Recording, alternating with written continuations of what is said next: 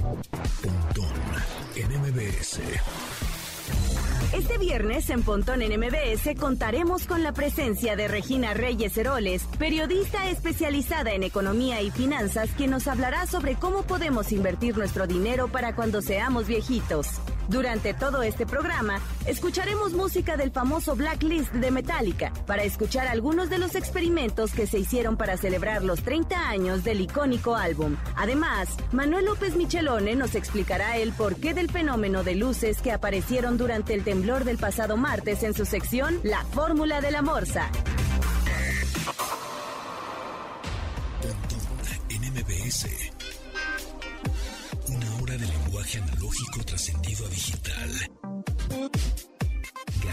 Gadgets, tendencias, tecnología vestible y avances que prueban que vivimos en la era que alguna vez soñamos como el futuro.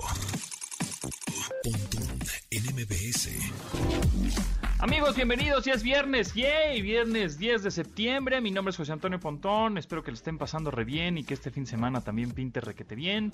Y bueno, pues les los invito a que nos sigan en arroba Pontón en MBS, que es el Twitter y es el Instagram de este programa, arroba Pontón en MBS. Y por supuesto, en todas las redes sociales de la estación, que es arroba MBS 102.5, así tal cual. Menos en Twitter. En Twitter somos MBS 102-5, porque ya sabes que Twitter no nos deja poner puntos en, los nombres de usuario pero bueno, en fin, arroba MBS 102-5. Por cierto, tenemos nutrido este programa con, em, vamos a hablar de, de, la Asociación Nacional de Universidades e Instituciones de Educación Superior. Está muy interesante esa entrevista que tenemos con José Luis Ponce. También Regina Reyes Heroles viene para platicar de en dónde meter nuestra lana, ¿no? Invertirle. eh, cuando seamos viejitos, pues seguir teniendo, ¿no? Y tener nuestro dinero para el retiro. También Fórmula Morsa, vamos a platicar acerca de estos como rayos, relámpagos que salen al momento que tiembla o el momento de los terremotos es como si fuera un, rayo que en vez de que salga del cielo a la tierra, sale del tierra, de la, del tierra, de la tierra al cielo. Es una cosa bien locochona que nos vamos a estar platicando con el físico Morsa, ¿no? Bueno, Manuel López Michelone. Y también, recuerden, hoy es la quinta pregunta de cinco para ganarse este OnePlus N10, este smartphone. Ya habíamos dicho, y si no, pues rápido descarguen el podcast de lunes, martes, miércoles y jueves, porque ahí viene la pregunta. Son cinco preguntas, una que hicimos un día a la semana, y hoy me tienen que mandar un mail con las eh, respuestas, con las, obviamente las respuestas a las preguntas, contestadas correctamente a premios mbs.com, ¿ok? Es hoy, en un ratito, voy a dar la quinta pregunta de cinco, ¿ok? Así que no se me muevan. Y bueno, con eso le damos la bienvenida al update de hoy. Update. Las noticias más destacadas en la industria Facebook y Ray-Ban hicieron mancuerna para desarrollar sus primeros lentes inteligentes. Estos tendrán por nombre Ray-Ban Stories y a simple vista parecen unos lentes comunes, pero cuentan con un par de cámaras justo al costado de los lentes. Estas cámaras pueden captar video o tomar fotografías y de acuerdo a la red social están diseñados para que el usuario mantenga los ojos en su entorno, aunque con la capacidad de percibirlo, captarlo y escucharlo de forma diferente. Las cámaras son de 5 megapíxeles y se complementan con un LED que se enciende para mejorar las fotos y videos en ambientes de poca iluminación. El arma principal con la que las gafas cuentan es un procesador Snapdragon, el cual dota a los espejuelos eh, de autonomía y duración hasta por 6 horas. Para rematar, el estuche es su puerto de carga, el cual puede dar energía a los lentes al 100% en 70 minutos. NMBS 102.5. Snapchat desarrolló una nueva función para ayudar a usuarios despistados, quienes no recuerdan el cumpleaños de sus conocidos. Esta herramienta se llama Birthday Party y ayudará a que los Snapchatters den seguimiento a las fechas en las que sus amigos nacieron. Funciona de una manera muy sencilla, tal y como Facebook nos recuerda esas fechas todos los días, la cual será cortesía de la funcionalidad Minis. Pueden hallarse con facilidad al tocar el icono del cohete o con buscarlo de forma manual. Opción ya está disponible para sistemas operativos Android y iOS. MBS.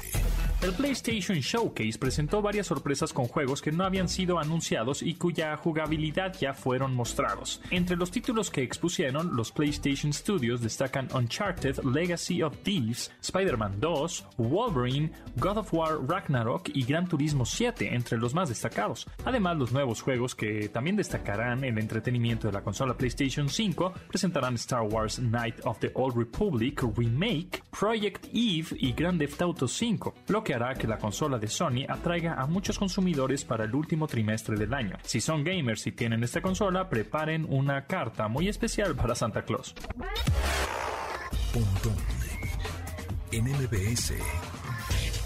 Después de un mal final, este 2021 trajo la noticia del regreso del carismático asesino serial y justiciero Dexter, el cual ya había mostrado un adelanto en abril pasado. Ahora Showtime liberó el primer tráiler oficial de la serie donde presenta interesantes detalles de lo que viene para el próximo mes de noviembre. Este deja ver que el personaje ha evolucionado, aunque aún no se sabe si se mantiene con sus viejos hábitos. Ahora Dexter regresa con una nueva vida desde un poblado ficticio en Nueva York, en donde ha adquirido una nueva identidad cuando en la comunidad empiezan a morir algunos jóvenes, la comisaría se apoya en el ex forense, lo que le hace recordar sus viejas costumbres. La serie mostrará algunos cambios obligados, como su hijo ya un adolescente, pero aparecerá de nuevo el personaje de su hermana, quien la atormentará en esta nueva etapa. La última entrega de Dexter llegará el próximo 7 de noviembre y tendrá 10 episodios, por lo que hay más historia para cambiar el agrio final que nos dejó en la memoria hace tantos años. En MBS 102.5. Facts. Datos que debes tener almacenados en tu sistema. Horizon Chase Turbo es un juego de carreras de autos el cual está disponible en Steam, Android, iOS, Nintendo Switch, Xbox y PlayStation y hasta para televisiones inteligentes y además es gratis. Y para toda la familia. Este fue creado en Brasil por la compañía Aquarius Game Studio y consiste en correr autos sobre pistas alrededor del planeta. Tiene un sencillo modo de juego en el que tienen que obtener la mejor posición durante las distintas carreras. Conforme se avancen y alcancen logros, el jugador incluso puede mejorar o cambiar de vehículo. El título fue inspirado por el videojuego de Super Nintendo Top Gear y cuenta con la música de Barry Lynch, quien creó la música del mismo juego de 1992 para la banda sonora de Horizon Chase Turbo. Definitivamente un juego muy divertido y fácil de jugar para toda la familia y disponible para todas las plataformas y consolas y es gratuito.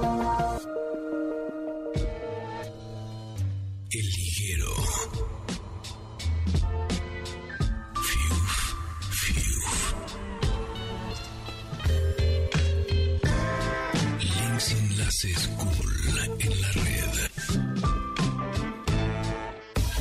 Ahí les va este link que pues es como es un paint prácticamente es como Microsoft Paint, ¿se acuerdan de este software? Eh, para dibujar en un lienzo blanco, ¿no? Co- cositas. Bueno, pero este funciona a través de un, tu navegador web.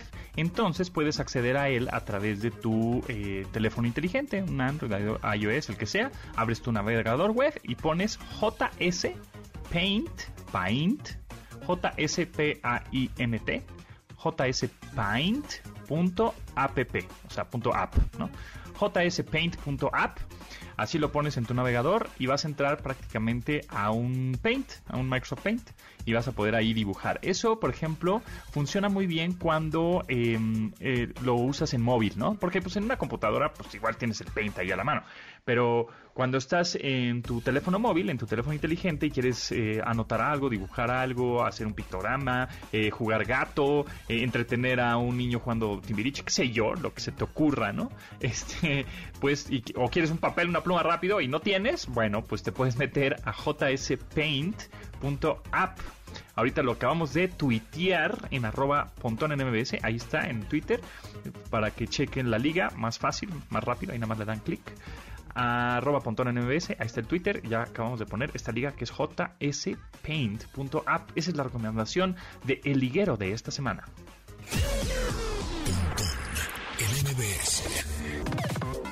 Instagram. Arroba.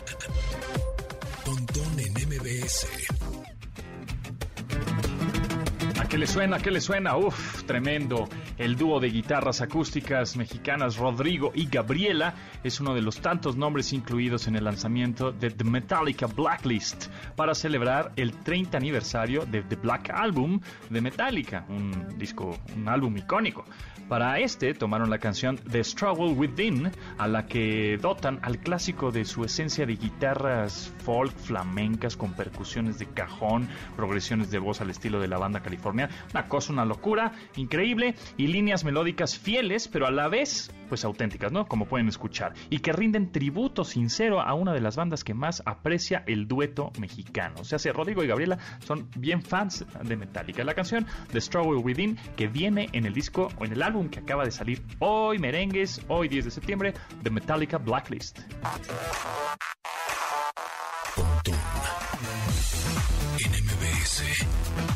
Entrevista.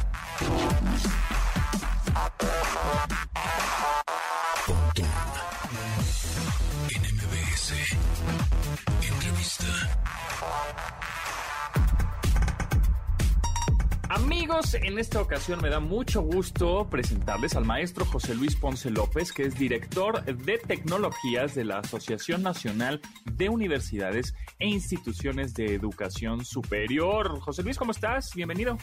Es un gran gusto, es de verdad este, estar aquí, es un honor, encantado de estar con ustedes. Estoy a sus órdenes. No, pues gracias a ti. Oye, un chorro de preguntas y ya sabes que el tiempo se pasa volando, entonces tratemos de ser este, concretos y, y, bueno, y muy al grano porque hay un montón de preguntas que te tengo que hacer. En este último año de pandemia, ¿no? Eh, pues se, me se ha mencionado un chorro este término de transformación digital. Yo sé que nos podríamos llevar horas platicando de esto, pero dinos así en pocas palabras qué es la transformación digital, a qué se refiere. Mira, eh, definitivamente una transformación implica un cambio que puede ser paulatino o inmediato. Eh, estamos hablando no solamente de lo que es adquirir herramientas, digitalizar y tecnología. Transformación digital implica cambio en las personas, cambio en los procesos, cambio en las políticas y evidentemente incorporar tecnologías de información, llámese plataformas digitales, herramientas y todo esto que tiene que ver incluso hasta con la ciberseguridad que tiene ahora mayor eh, posición. Este, eso es parte de la transformación digital en pocas palabras. Y para que nos hagamos más productivos, ¿no? De alguna Por manera. supuesto, eh, si te das cuenta, estamos en un proceso de adaptación digital. ¿Por qué? Pues la pandemia deja eh, a la vista muchas cosas, muchas carencias y evidentemente esto implica trabajar sobre lo que tal vez no habíamos contemplado anteriormente. Claro, podemos hacer más cosas eh, eh, más rápido eh, y, y a nuestros tiempos y administrar nuestro tiempo como sea. ¿no? Eso la pandemia nos los dijo, tal cual. O sea, mientras la chamba salga, tú usas las herramientas que sea, por supuesto, implementando tecnología. Pero bueno, este, eh, ¿cómo se ha vivido justo esta transformación digital en las instituciones de educación superior? Mira, en las instituciones ha habido actos heroicos en los cuales había instituciones que ya tenían planes muy orientados a la digitalización, a la educación a distancia, ya tenían planes un tanto híbridos. Sin embargo, tú sabes que México, como Latinoamérica y todo el mundo, es un mosaico de diferencias hay instituciones que no estaban preparadas y están trabajando en ello. Entonces, ¿qué estamos haciendo? Las universidades aprendiendo de las mejores prácticas y trabajando colaborativamente para que las instituciones que ya tienen planes, que ya tienen incluso modelos híbridos, sobre todo ahora con el retorno a clases, para que otras instituciones vayan aprendiendo. Y recuerda, transformación digital no solamente era tener tecnologías, hay procesos, hay personas, hay formas distintas de pensamiento. ¿Estamos en proceso de una transformación digital? Sí. ¿Estamos en proceso pleno de adaptación? Es un hecho. Un hecho y sobre todo ante las condiciones cambiantes emergentes que nos dejaron en una situación muy compleja. Totalmente, totalmente de acuerdo. Y también, bueno, sabemos que en la Asociación Nacional de Universidades e Instituciones de Educación Superior, en NUYES, eh, existe un proyecto enfocado a las tecnologías de la información y comunicación, que son las TIC. ¿Nos podrías platicar de ello? Por supuesto, mira, en la ANUYES tenemos lo que es el Comité ANUYES TIC. El Comité ANUYES TIC es, eh, una, es un punto de encuentro para que todos los responsables de tecnología de las universidades e instituciones de educación superior puedan intercambiar experiencias, mejores prácticas, estén en contacto constante. Y además algo que es importante, vinculados con otras instancias como es la industria TIC, instancias incluso de gobierno, instancias a nivel internacional que son afines a la ANUYES y esto genera redes de colaboración académica en donde tenemos temas como la tecnología de información tal cual, tecnología educativa, aspectos de ciberseguridad, tenemos eh, relación con proveedores para, para negociar mejores costos para las propias instituciones, acuerdos de colaboración, donaciones, etcétera. Eso es el Comité ANUYES TIC y tenemos muchas actividades. Te voy a ser rápido y descriptivo. Tenemos un grupo de gestión y gobierno, generamos indicadores, generamos estudios y hacemos publicaciones anuales sobre el estado actual de las tecnologías de información y comunicación desde el año 2016 a la fecha y llevamos un histórico de cómo ha ido evolucionando. Evidentemente, el año 2020 fue clave y se nota algún declive en cierta medida y después un acelere por la respuesta que hay que dar, sobre todo a este aspecto de la pandemia. Eh, tenemos también un estudio de eh, tecnología educativa y algunos otros estudios sobre modelos de continuidad, planes de contingencia ante este tipo de circunstancias, estudios en donde analizamos que había universidades que no tenían planes de contingencia. Lo mismo tenemos aspectos de ciberseguridad, eh, tenemos por ahí un kit de concientización en ciberseguridad para las instituciones de educación superior. Tenemos algunas, tenemos una red de mujeres en TIC. Eso es importante, la equidad de género y cómo tenemos mujeres líderes importantísimas en estos temas. Tenemos también una, una comisión especial de administración y gestión financiera. Por ejemplo, las auditorías digitales que ya son un hecho y que las universidades debemos estar preparados y no ser reactivos. Algunos otros aspectos que tienen que ver con la colaboración de Internet, además con instancias que lo han originado, la ACNIC, ICANN, la Sociedad de Internet a nivel Latinoamérica y otras instancias, todo eso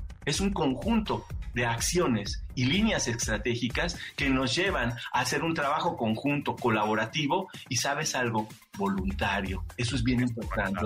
Y podemos hablar también de redes con las que interactuamos. Hay un proyecto MetaRed auspiciado por Universia, en donde trabajamos con redes de 10 países Estamos hablando de Portugal, España, Brasil, Argentina, Ecuador, Chile, estamos hablando de Costa Rica, Ecuador, ya lo comenté, México. Entonces, si te das cuenta, este, hay mucho que hacer. Tenemos eh, eh, eventos como un Capture the Flag que vamos a lanzar ahora en octubre para los estudiantes. Vamos a tener eh, una serie de eventos generales todo octubre apoyando a la Guardia Nacional en temas de la Semana Nacional de Ciberseguridad y el mes de la ciberseguridad, entre otros eventos nuestros de los cuales hablaremos posteriormente. Oye, y también viene un congreso, ¿no? Llamado Encuentro Anuyes TIC. ¿Nos puedes platicar de este congreso? Por supuesto, este congreso lo llevamos desde el año 2016 a la fecha, con la única excepción que el año pasado fue virtual y este año también será 100% virtual, evidentemente. Sabemos por qué. Mira, es un evento que se realiza eh, en el mes de octubre durante tres días. Sin embargo, se compone de muchas actividades paralelas en el mismo marco del encuentro. Estamos hablando de conferencias que se llevarán a cabo los días 27, 28 y 29. Estamos hablando de 31 conferencias y paneles de expertos en donde podemos encontrar eh, temas de equidad de género, de, mujeres, eh, de gobernanza, aspectos que tienen que ver con la ciberseguridad. También hay pláticas de soluciones tecnológicas de nuestros patrocinadores. Hay una alianza muy fuerte con la industria TIC y solo así podíamos hacerlo, y más ahora en pandemia. Y también va algo que es importante, déjame decirte, tenemos talleres, talleres que daremos durante todo el mes de octubre. Iniciaremos ya el 4 de octubre y terminaremos el día 25. Y mira, te puedo enumerar tantos talleres. Tenemos algunos sobre cuadros de mando integral. Dices, ¿qué tiene que ver con tecnología? Sí, tiene que ver y mucho. Y desde una perspectiva estratégica. Tenemos gestión de talento, tenemos talleres en alianza con Google, que son bien importantes de seguridad, tanto de IP versión 6, de ruteadores, tenemos que ver mucho con lo que es protección de datos personales, servicios con ITIL, gestión de proyectos ágiles con Scrum, con PMBOK, de innovación disruptiva, de servidores de trabajo. ¿Me puedes decir entonces 27, 28 y 29 de octubre? Así es, el 27, 28, 27, 28 y 29 se llevarán a cabo las conferencias y paneles de expertos como lo hacemos en un foro abierto de Congreso. Y entre las actividades paralelas tendremos los talleres que se llevarán entre el 4 y el 25 de octubre.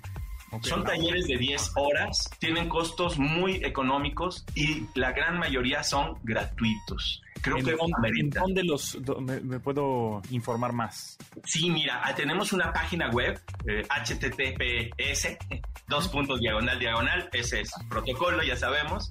Sí, sí, sí. Es encuentro guion medio tic. Ok. Punto anuis punto mx. Ok. Repito, encuentro guion medio tic punto anuyes mx. Encontrarán toda la información ya con más detalle. Perfecto, pues ahí está. Híjole, pues está súper interesante. Ahorita vamos a justo a tuitear la liga para que esté ahí en arroba para que sea más fácil que le den clic. Em, y bueno, repetimos, 27, 28, 29 de octubre son las conferencias, pero prácticamente todo el mes van a tener este tipo de talleres, unos con costo muy atractivo y otros gratuitos. Entonces vale muchísimo la pena, de verdad está sensacional y tenemos que entrarle a estos temas. Definitivamente no hay, no hay más, no hay vuelta atrás. Maestro José Luis Ponce López, director de tecnologías de la Asociación Nacional de Universidades e Instituciones de Educación Superior. De verdad, muchísimas gracias por tu tiempo y por compartirnos esto. Es un honor para mí, un gusto y saludos a todos. Los esperamos. El evento es gratuito. Perfecto, ahí está.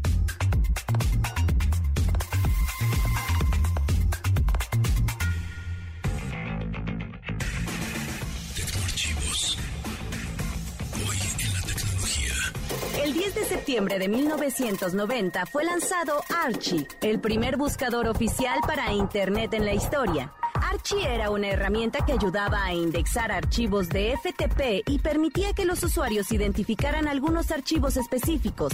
Su implementación original fue desarrollada ese año por el canadiense Alan Emtage. Su auge duró poco tiempo, pues fue sobrepasado rápidamente por otras herramientas como Jodhead, Verónica y por supuesto Yahoo, que se convirtió en el buscador más popular a mediados de la década.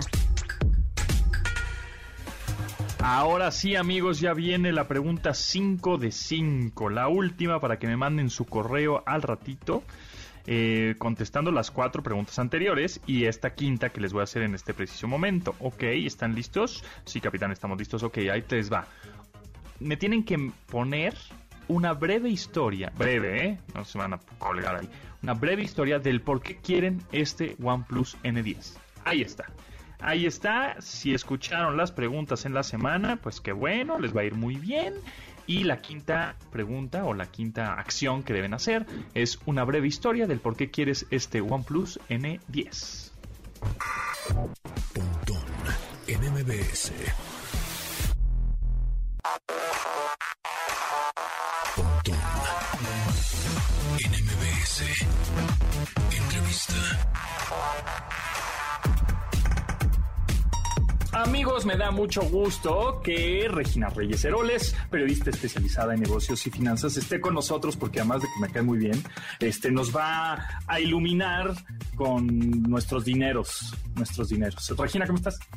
Muy bien, muchas gracias por la invitación. Más bien, me siento muy halagada de que me invites a hablar contigo y con, y con tu audiencia. No sé si los voy a iluminar, pero por lo menos creo que sí podemos hablar de dinero, que es algo que hoy pues no sé, pero en general creo que a todos nos trae nerviosos. A ver, nosotros hemos platicado en este programa en varias ocasiones que las criptomonedas, ¿no? Que si Bitcoin, que el Ethereum y etcétera, el Ether, bla, bla, bla. Este, y de repente sube y de repente baja y son muy volátiles. Eh, yo te soy sincero, si tengo un poquito de criptomonedas, pues tendría, tenía que tenerlas. Este, y ahí la llevo. Me espanté en un momento dado. Dije, ah, canijo, ya la cajeté aquí, ya se bajó hasta el piso, ya estoy perdiendo, pero ya lo estoy recuperando. A ver, tú como experta en negocios y finanzas, eh, ¿tú le apuestas a las criptomonedas? ¿Funcionan como un instrumento de inversión bursátil o algo así? ¿O cómo las ves tú? A ver, creo que, o sea, no, no, no son un instrumento de inversión. Eh, más bien, sí son un instrumento de inversión, pero no es una cosa tradicional, ¿no? Entonces partamos de que al no ser tradicional es algo nuevo y como dices tú, un día casi te, este, ¿no? Dio un susto terrible, seguro Elon Musk salió y fue cuando dijo, no, ya esto no, porque son muy contaminantes las criptomonedas y entonces, ¡pum!, ¿no? El precio se fue al piso. Creo que eh, las criptomonedas, toda la tecnología, blockchain, eventualmente NFTs, todas estas cosas de las que estamos hablando, o sea, no van a desaparecer. Al contrario, van a ir tomando o se van a ir convirtiendo en cosas que entendamos mejor cada vez que sean eh, más importantes en nuestra día a día. Entonces, si, si están en un momento en el que tienen un ahorro, un guardadito, que quieren invertir, pero que no lo necesitan para pagar la renta el siguiente mes, yo diría que si además tienen como esta cosquilla de entender mejor las criptomonedas, hay que hacerlo, ¿no? O sea, incluso los más expertos en cripto te dicen, es que qué pasa, o sea, más bien es un error no estar, ¿no? O sea, ¿por qué te perderías la fiesta de, de las criptomonedas desde ahora? Entonces, sí, sí creo que es importante por lo menos eh, meterse a investigar, saber cómo funcionan, eh, comprar un pedacito si te interesa, pero quizá no pondría yo ahí, como te decía, lo de la renta el siguiente mes, ¿no? Porque sí son súper volátiles. Sí, totalmente de acuerdo. Creo que eso es importante lo que dices, por lo menos agarrar la onda, entender de qué viene, porque efectivamente es algo que no va a desaparecer, es parte del futuro y en una de esas se populariza tanto como por ejemplo vimos en El Salvador, que ya es una moneda corriente, ¿no? Es una moneda fiduciaria, este, que puedes pagar con Bitcoin allá, ¿no? En, ese país. Entonces, este, sí está interesante y lo, y lo, lo que está padre de alguna manera de las cripto es que no tienes que que invertir un millón de pesos, ¿no? Ah, es que el Bitcoin cuesta un millón de pesos. Yo no tengo un millón de pesos para invertir. No pasa nada. Puedes comprar una fracción de Bitcoin o una fracción de Ether, que es .00003 de Bitcoin y entonces son tres mil pesos o dos mil pesos. Algo así. Entonces creo que, creo que es bueno. ¿Tú, Regina, tienes algo de cripto? No, tener? no tengo algo de cripto porque confieso, y de hecho lo escribí en una columna, siempre me quedo a la mitad del proceso eh, de inversión. Y, y, creo que lo que me falta o lo que me sucede ahí es que mi estómago no está hecho para que un día salga Elon Musk y diga, ya no me cayeron bien y entonces vea yo caer el precio, ¿no? Eh, entonces, creo que esa es la otra parte que es muy importante. No todos estamos hechos para todas las inversiones. De acuerdo. Entonces, saber a ti qué te deja dormir eh, te va a dar mucho más tranquilidad. Eh, sí, es probable que me estoy perdiendo las fiestas, la fiesta de las criptos, sí, pero duermo tranquila, ¿sabes? Entonces, eso, eso me da, me hace mejor persona también, creo. Claro, claro, te da paz. Sí, está bien, está bien. Sí, definitivamente. Este, y bueno, ahora, ¿cuál es ¿cuáles serían como algunos, no sé si instrumentos bursátiles o acciones o en dónde debería meter mi dinero o invertir mi dinero, el poco o mucho que tenga, o qué porcentaje de ese dinero que tengo ahorrado tendría que invertirlo para que cuando yo tenga pues 25 años más, o sea, si llegue ya a mi adultez, a mi adulto mayor y diga ya me quiero retirar, ya no quiero trabajar, como como para que me alcance, ¿no? Creo que tienes que hacer un poco la cuenta al revés. A ver. Cuando yo sé que te faltan como 35 años para llegar a la edad del retiro, entonces, ¿cuánto quieres tener?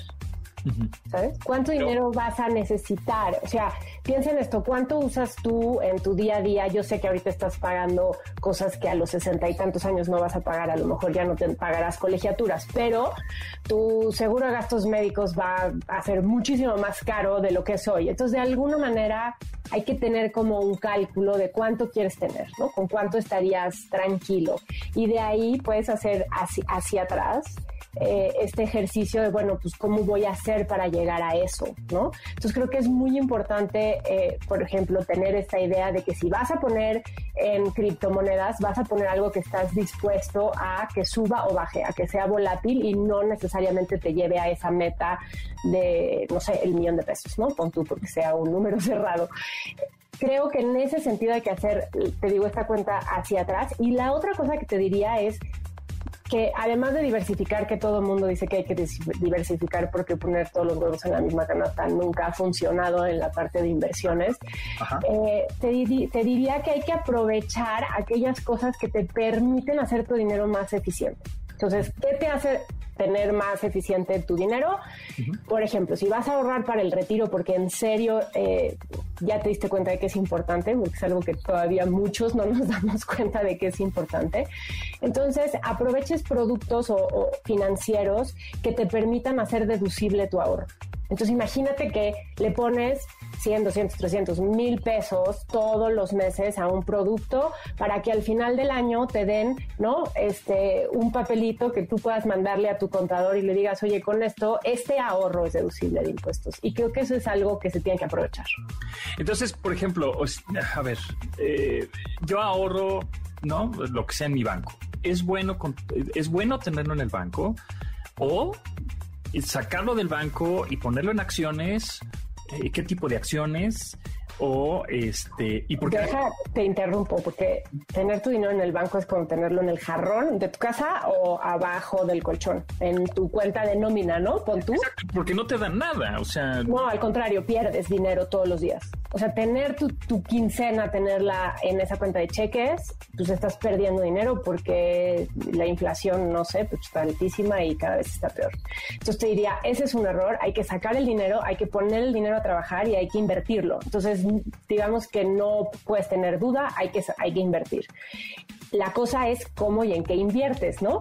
Entonces, ojalá hubiera... la fórmula secreta. Es que si hubiera una fórmula secreta no estaría aquí hablando contigo, o sea, ya viviría en mi isla este, privada en el Caribe, ¿no? lo, cual me encantaría, pero no hay una receta única, secreta que sirva para todos. Y, lo que creo es que tenemos, como te decía, que conocernos a nosotros mismos. O sea, si a ti te da, a mí me da muchísimo estrés ver subir y bajar el precio de las criptos, no estoy hecha para eso, ¿no? Tengo que buscar alternativas.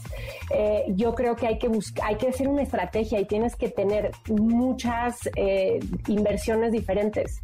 Tienes que invertir en una empresa en algún momento, ¿no? Por ejemplo, como por ejemplo, ¿qué? O sea, eh, me, me vuelvo socio de un restaurante, invierto mi dinero en, este, en acciones de alguna empresa. Yo te diría que creo que hay que invertir eh, poco a poco en varias cosas. Entonces, ¿qué harías? Si depende del plazo al que vas, ¿no? O sea, tú quieres ¿qué quieres lograr con este dinero? ¿Quieres lograr el dinero para unas vacaciones? Tú no lo vas a poner en criptomonedas que no sabes qué va a pasar mañana. Pero si es un ahorro más a largo plazo, entonces puedes pensar en la bolsa y decir, oye, qué buena onda, puedo meterle un cacho a las empresas más importantes de México porque eso me va a permitir ser ¿no? dueño de un pedacito. O deja tú las de México, Amazon o quiero ser... O sea, por ejemplo, yo vi las acciones de Amazon la semana pasada y en el 2016 estaban en 16 mil pesos una acción. Y ahorita están en 70 mil. O sea, ¿cómo le haces? Ya te perdiste de esa fiesta, pero... Ya la perdí, ya no fui millonario. Entonces, ¿cómo le hago para entrar ahorita a, acciones este, de empresas estadounidenses que vemos, no, mira, Tesla suena bien, eh, Netflix suena bien, eh, hasta, bueno, Mercado Libre está creciendo muchísimo. Muchísimo, muchísimo. A ver, hay que agarrar tu dinero y hay que meterlo en fintechs. Nada más revisen, por favor, que sean fintechs que, que ya estén por lo menos avaladas por la CNBB en esta parte de la ley fintech. Hay que buscar estas empresas que son y funcionan para captar tu dinero y hacer inversiones. Hay varias, ¿no? ¿Qué te van a pedir? Muchas veces te van a pedir que hagas un par de cursos, que entiendas qué quiere decir invertir en Amazon, por ejemplo, eh, y después te van a pedir que no pongas todo el dinero que vas a invertir en una acción, sino que pongas en varias, te van a hacer un portafolio de alguna manera. Entonces, ¿puedes hacerlo? Sí, puedes hacerlo y puedes hacerlo desde dos mil pesos, ¿no? Que es lo que decías hace rato. No necesitas eh, tener muchísimo dinero para ser inversionista en Amazon, necesitas tener un pedacito que pueda entrar en un fondo de inversión, en donde en ese fondo esté Amazon. Se llaman fondos de inversión, lo sacan las casas de bolsa, tanto las virtuales como las físicas de ladrillo que están allá afuera.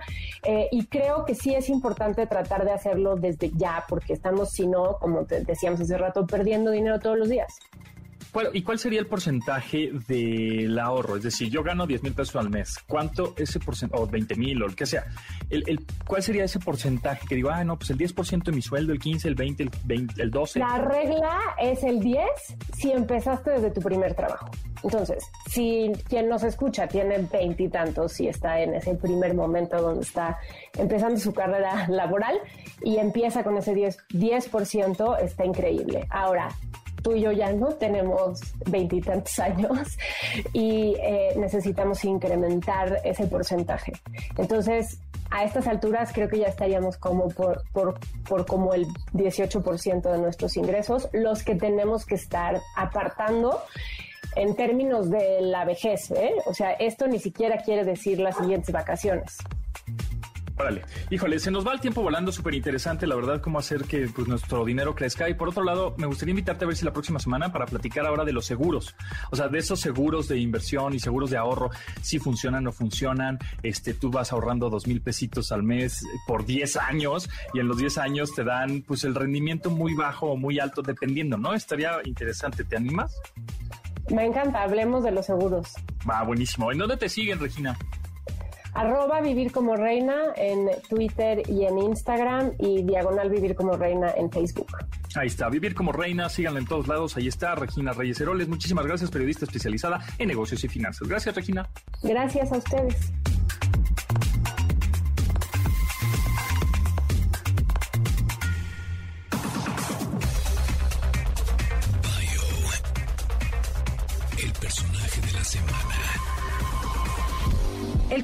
Adam Sandler cumplió 55 años el día de ayer. Este actor, guionista y productor de cine es uno de los más notorios generadores de éxitos taquilleros, cuyas ganancias rebasan hasta los 2 mil millones de dólares. A continuación, les compartiremos algunos de los datos curiosos más interesantes que han marcado la carrera de este notable artista. Adam Sandler se ha convertido en uno de los mejor pagados en Hollywood. Sin embargo, poco antes de alcanzar el éxito en su trayectoria la pasaba muy mal. En una entrevista para el programa 60 Minutos confesó que solo ganaba 10 dólares por su rutina de comedia en clubes nocturnos. En esa misma entrevista comentó que tenía pánico escénico, sentía demasiados nervios al momento de entrar a cuadro, según comentó en la conversación. Esta situación le causaba tanto miedo que cuando se paraba en el escenario se le olvidaba qué decir y se quedaba callado, hasta que tomó su guitarra e improvisaba exitosamente. Aunque no sea un hecho que sorprenda a nadie, a Sandler no le interesa lo que la crítica piense de sus películas. El artista considera que no es importante, pues no se metió en la actuación para complacerla, mientras que la gente hable de él, haga reír al público y la pase bien con sus amigos, no necesita más.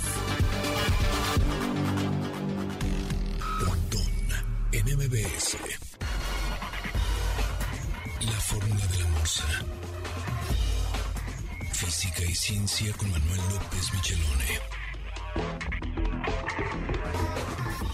Viernes, eh, viernes de ciencia, viernes de Manuel López Michelone, viernes de Morsa, casi, casi doctor, cuasi doctor. Exacto, pero te falta decir, Pontón, viernes de ñoñerías. Viernes de ñoñerías. Es que hoy no quise decir ñoñerías porque esto sí es un poco ñoño, sin embargo, creo que es de interés de todos, porque el 7, el pasado 7 de septiembre, pues tembló, ¿no?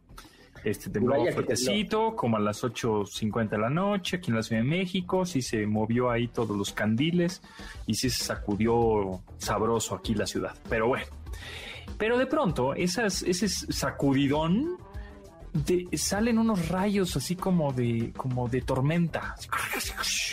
¿no? Sí, se pueden ver en algunos videos. Ajá, se ven justo, si te metes a Twitter y ves los videos del 7 de septiembre, 7 de septiembre, que también es una canción de Mecano, este, ves unos rayos ahí, unos truenos, ¿no? Que se ven, hasta se ven bonitos, ¿no? Porque se ven así como azules, pero se ve como de película de ciencia ficción, así como, uy, ya vienen los aliens, ¿no? Ahí viene el sí, o sea, parecía, eh, encuentros cercanos. Exacto, viene el ovni, ¿no? Entonces, este... Eh, viene el ovni. y, se ven así como unos destellos azules. Pero explícame, ahora sí que a ciencia cierta y tú como físico, ¿de qué se trata este fenómeno? Bueno, antes déjame decirte, Pontón. Eh, eh, todos tenemos una experiencia aquí en este país sobre los sismos. Y, no voy a contar el terror que me causa o el miedo eh, irracional que tienes cuando de pronto se empieza a mover todo a tu alrededor, ¿no? Y, no sabes si debes, salir o no debes salir de tu casa. o sea, no sabes qué tienes que hacer, ¿no? Es, más porque dices, ahorita pasa, ahorita se acaba, ¿no? Y ves que no, se acaba. No se acaba, claro. Y además ves que es eterno, o sea, es, minuto, es un minuto eterno, ¿no? Sí. No sé cuánto duró, no sé, ¿tienes tú ese dato? ¿Cuánto no, duró? no, sé muy bien, pero pues por ahí de unos 50 segundos, por ahí seguro. Por ahí, ¿no? Entonces, pero bueno, pero más allá de que hablemos de lo que vamos a hablar ahora, sí me gustaría apuntar en lo eh, eh, la cantidad de energía que necesitas desplazar para mover una ciudad. Sí, sí. O sea, es, que es una, o sea, trata de mover un edificio, o sea, trata de moverlo. Sí, tú solito, no, jamás. Desde luego, no, no, lo mueves ni un milímetro. ¿Sabes la cantidad de energía para que toda la ciudad, bueno, no solo la ciudad, o sea, Querétaro y No, y, viene desde Acapulco, o sea, el epicentro. O sea, está a 500 kilómetros de acá. Sí. Y, llega a toda se velocidad. siente el fregadazo, claro. O sea, es, es, es, un, o sea, es una cantidad de energía de verdad muy impresionante que se ha calculado en términos de varias bombas atómicas, ¿eh? O sea, a, ese nivel está la cosa, ¿no? La primera bomba atómica era como de niños de kinder, eran 20 kilotones, ¿eh? Una tontería, eran más para matar 100 mil pelados, ¿no? imagínate nomás. Sí, sí, o sea, imagínate, ¿no? Pero este, no, pero sí me quería, sí quería apuntar que, que cuando te enfrentas a este tipo de fenómenos te das cuenta de, de, lo miserables que somos los seres humanos ante semejantes hechos y semejantes eventos de la naturaleza sí, no, no. Tiene, una fuerza impresionante. La naturaleza, pero es infinitamente más fuerte que el humano, pero sin duda alguna. O sea, nos sentimos muy poderosos, pero la neta, o sea, nos dan tres y las malas, la naturaleza. Claro, en cualquier momento te dice, ah, sí, tú bien pelas ahí te va, ahí te va el tsunami, ahí te va, ahí te va el terremoto, ahí te va la inundación, ahí te va el aeronazo. Sí, sí, sí. Entonces, bueno, pero hablando de ese punto, fíjate, yo cuando vi los primeros videos, pensé que estos eh, relámpagos que se veían atrás eran producto de algunos transformadores que se hubiesen quemado o que se estuviesen soltando chispas o algo así por el movimiento telúrico. Claro. Yo, pensaba que podía ser eso, pero me llevé la sorpresa con que no es así. O sea, sí puede ocurrir que algunos transformadores por el movimiento sufran una descarga y entonces haya un, un este, un, chispazo y que se vea como azuloso, porque la energía eléctrica muchas veces cuando viene un rayo muy fuerte pues se ve como azul. ¿no? Entonces podría pensarse eso, pero era demasiado frecuente, ¿no? Y entonces eh, estuve, estuve buscando de qué se trataba esto, y esto se le llama luces de terremoto. Y tiene, desde 1600 está documentado que eso existe. Eh, lo que ocurre es que parece ser que cuando obviamente cuando dos placas tectónicas chocan, ¿no? Se produce este, e, estas vibraciones que son las que generan el sismo, se libera energía que se transmite a través de la Tierra. hay dos ondas, ondas alfa y ondas beta, me parece. Y creo que la, no, ondas, ondas primarias y secundarias, P y S. Las, secundarias son las, las que provocan eh, todo este movimiento. O sea, esto es lo que, lo que hace que se mueva todo este asunto. Y parece ser que en ciertos lugares la Tierra tiene algunos como huecos por donde la energía sale, ¿sí? Y entonces se produce, se libera la energía por ahí y entonces si hay, por ejemplo, piedras basálticas, esas generan chispazos, que eso es lo que finalmente después vemos que se que se conducen esos chispazos como en la como en la atmósfera y van de la Tierra hacia la atmósfera y por eso se ven esos esos chispazos así. Es como si fueran unos, unos relámpagos de la tierra al cielo. Exactamente. Y, Al revés, ¿no? Exactamente. Y la interacción del movimiento del suelo con la atmósfera, o sea, esta interacción que de energía es real, ¿eh? Hay registros que muestran que se pueden producir estas perturbaciones y este y eso no lo digo yo, lo dice un experto que se llama Víctor Manuel Cruz, que es sismólogo del Instituto de Geofísica de la UNAM, ¿no? Entonces, bueno, teniendo en cuenta eso, es, este, este, cuando, fíjate, cuando una onda sísmica golpea el suelo, se produce una falla. La fricción genera que algunas rocas puedan provocar en su superficie corrientes eléctricas y esas se expulsan hacia la superficie. Y entonces aparecen esas descargas que vemos en el cielo. ¿sí? Se podrían ver de diferentes colores, pero según los registros históricos, ¿sí? lo que más se ven son los azules, violetas o blancos, ¿sí? que se parecen mucho a las corrientes eléctricas. Ahora, ¿cuántas, eh, qué tan frecuente es que ocurra? Pues depende del, tamaño del, pues, del golpazo, es decir, de si es un, es un terremoto de 7.1 o de 5 o de 3. Depende de la energía que traiga. Exacto, entonces mientras más energía traiga, es más factible que este evento se vea. De hecho, te voy a decir, este sismo creo que es el número 21 de arriba de 7 grados en este, en este año. Órale. O, sea, en el mundo ha habido 20, 20 más o menos dos decenas de, sismos de más de, esta magnitud. De esta magnitud, ¿no? Entonces no son tan no son nada frecuentes, la verdad. De hecho, el sismo del, del 85 me parece que fue arriba del 7.5. Bueno, el tiró media ciudad, ¿no? Claro. Yo tengo la teoría de que hoy no se ya no se cayó nada, pero ya se cayó lo que tenía que caer hace Sí, bueno, ya se aprenden, ¿no? Cosas de construcción, ingeniería. Pero, y además las construcciones en México han, mejorado. Han mejorado, sí, eso sin duda, ¿no? Pero, pero este efecto que se ve, yo de, veras pensaba que era cuestiones así eléctricas de los. Sí, el transformador explotó. sí, alguna cosita. Pero Porque además suena, suena como. Sí, pues es que es como un rayo. Ajá, es como, pero sí, como una nota súper grave, ¿no? Como una cuerda que se rompe. Así. Sí, sí, sí.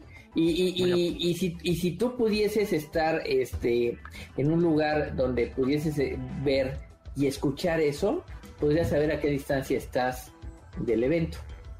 Claro, por la velocidad, la velocidad del sonido. Por eso, cuando truena, cuando hay un, cuando cae un trueno, ¿no? Y después viene un rayo. Al revés, ¿no? Primero cae el rayo y después el trueno. No, Sí. Ah, no es cierto. Primero cae el rayo y después el trueno. sí, perdón. Primero la luz y luego el sonido. Viene la luz y entonces lo que se tarda en, desde que sale el, rayo, si tú ves el rayo y ves lo que se tarda en que llegue el trueno, tú puedes medir la distancia porque el sonido se transmite a 300 metros por segundo. Claro, la luz Entonces es mucho podrías decir, ah, pues estoy a 5 kilómetros de distancia o estoy a dos kilómetros, o si ya te achicharras el dedo, pues es que ya te cayó encima el rayo. Exactamente. Morsa, muchas gracias, nos estamos escuchando por acá. Eh, ¿Dónde te seguimos? Pues en arroba Morsa en este Twitter, Manuel López Michelone, en Facebook y Manuel Morsa, el canal de Instagram y el de YouTube. Manuel Morza. Muy bien, muchas gracias. Y bueno, pues nosotros nos vamos, pero nos escuchamos el lunes. El lunes, gracias a Rodrigo Neto, Vero, Itzel y Marcos en la producción de este programa, se quedan con Manuel López San Martín en MBS Noticias. Mi nombre es José Antonio Pontón y pasen la requete bien. Bye. De admirar sus avances, ahora somos relatores de cómo rebasa los alcances de nuestra imaginación. Pontón en MBS.